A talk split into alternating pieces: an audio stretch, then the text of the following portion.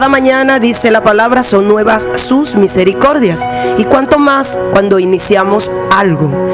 El inicio es importante. Dos cosas he aprendido en la vida. Incluso cuando vas a hacer una actividad, cuando vas a hacer un evento, hay dos cosas importantes. El inicio y el final. Marcan la vida. El inicio, ¿por qué? Porque debes iniciar con ese corazón siempre inclinado hacia la fe, hacia la esperanza, hacia el amor. Y el final, porque siempre debes llegar. Nunca debes quedarte en el camino. Hoy es un nuevo inicio. Sé que muchos ya lo han hecho. Sé que muchos han iniciado. Y hablo a través de estas ondas gercianas a todos aquellos que están escuchando hoy el primer programa de portavoz.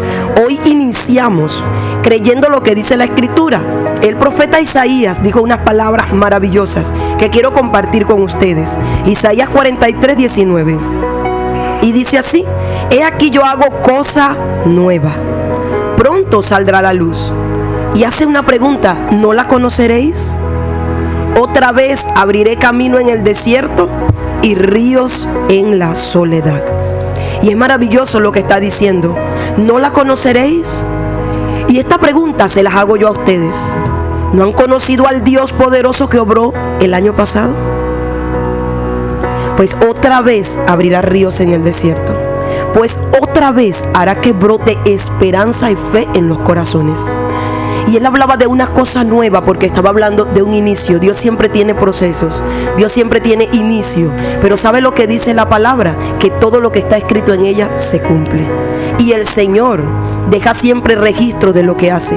En la antigüedad abrió el mar para que el pueblo avanzara. ¿Cree usted que este año no lo hará? Y si lo has dudado, es momento de que vuelvas a reiniciar. Pero hoy con la esperanza y la fe. Tres cosas, dijo la escritura, que no pueden perderse. La fe, la esperanza y el amor. ¿Has perdido alguna de ellas? Bueno, hoy vuelve a anotar en tu lista de inicio porque la vas a necesitar.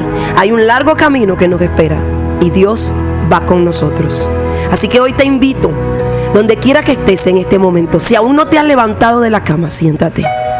Si estás desayunando, detén un momento. Si estás al lado de tu familia, tómalo de la mano. Hoy es un momento para ir y llevar nuestro ruego delante del Señor. Tal cual como lo hizo Esther.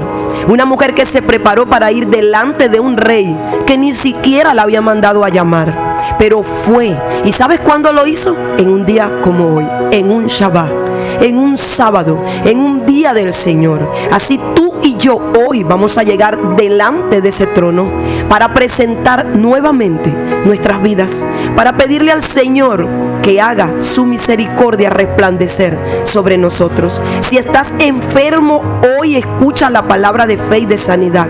Dice la palabra que si estás en angustia, en alguna situación, por nada estés angustiado, sino que sean oídas delante de mí tus peticiones. ¿Estás preparado? Entonces cierra tus ojos si puedes hacerlo. Eleva tus manos al cielo si puedes hacerlo. Abre la ventana si te has encerrado en casa para que veas el cielo. Y allí está el Señor. Padre, en el nombre de tu Hijo amado Jesús, yo quiero darte gracias. Gracias en esta mañana. Gracias porque nos permites otra vez estar de vuelta, Señor.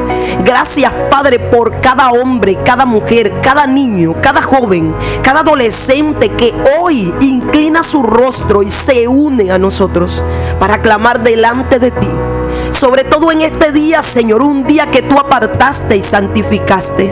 Un día, Señor, Padre, que habla de un reino poderoso cuando tú vuelvas a reinar sobre toda la tierra. Señor, te pido en esta mañana que las ventanas de los cielos sean abiertas, que se abran hoy las puertas de los cielos para que nuestro clamor pueda subir delante de ti. Perdónanos, Señor. Perdona nuestras ofensas, perdona nuestras fallas, perdona nuestra falta de fe. Perdona si aún en esta mañana, a esta hora, no habíamos clamado al cielo. Pero hoy, Dios mío, te pedimos que tú derrames bendición sobre cada hogar, sobre cada familia, sobre cada hijo, cada hija, cada esposo. Mira, Señor, hoy queremos encomendar todo este nuevo año, todo este nuevo año civil que está iniciando. Hoy queremos ponerlo en tu mano, Señor. Hoy queremos pedirte que nos abras camino. Seguimos creyendo que tú eres ese Dios que abrió camino para que el pueblo avanzara. Hoy te pido que vuelvas a iluminar los hogares. Señor, si hay necesidad, hoy obra conforme a la necesidad. Si hay enfermedad, hoy sana. Hoy, Señor, que sean tus manos tocando cada vida en el nombre de Jesús. Si hay depresión y ansiedad, la reprendo ahora mismo con la autoridad que tú nos has dado en el nombre de tu Hijo Jesús. Padre, te pido que en esta mañana tú vayas despejando, Señor, y vayas llenando los corazones de fe, de esperanza y de amor. Y que cada uno de los que ha clamado pueda entender lo que dice tu palabra. Clama a mí y yo te responderé. Y yo te enseñaré las cosas grandes y ocultas que aún tú no conoces. Danos hoy las fuerzas para vencer y las herramientas.